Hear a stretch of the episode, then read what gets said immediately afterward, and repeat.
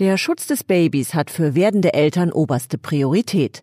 Deshalb sollten sich Schwangere rechtzeitig über eine Keuchhustenimpfung informieren. Keuchhusten kann für Säuglinge lebensbedrohlich werden, da sie keinen natürlichen Nestschutz haben. Durch eine Impfung in der Schwangerschaft werden Antikörper über die Nabelschnur auf das Baby übertragen. So ist das Baby geschützt, bis es ab dem vollendeten zweiten Lebensmonat selbst geimpft werden kann. Die Ständige Impfkommission empfiehlt eine Keuchhustenimpfung zu Beginn des letzten Drittels jeder Schwangerschaft ab der 28 28. Schwangerschaftswoche. Besteht das Risiko einer Frühgeburt, wird eine Impfung ab dem zweiten Schwangerschaftsdrittel empfohlen. Mehr unter impfen.de-keuchhusten, eine Initiative von GlaxoSmithKline.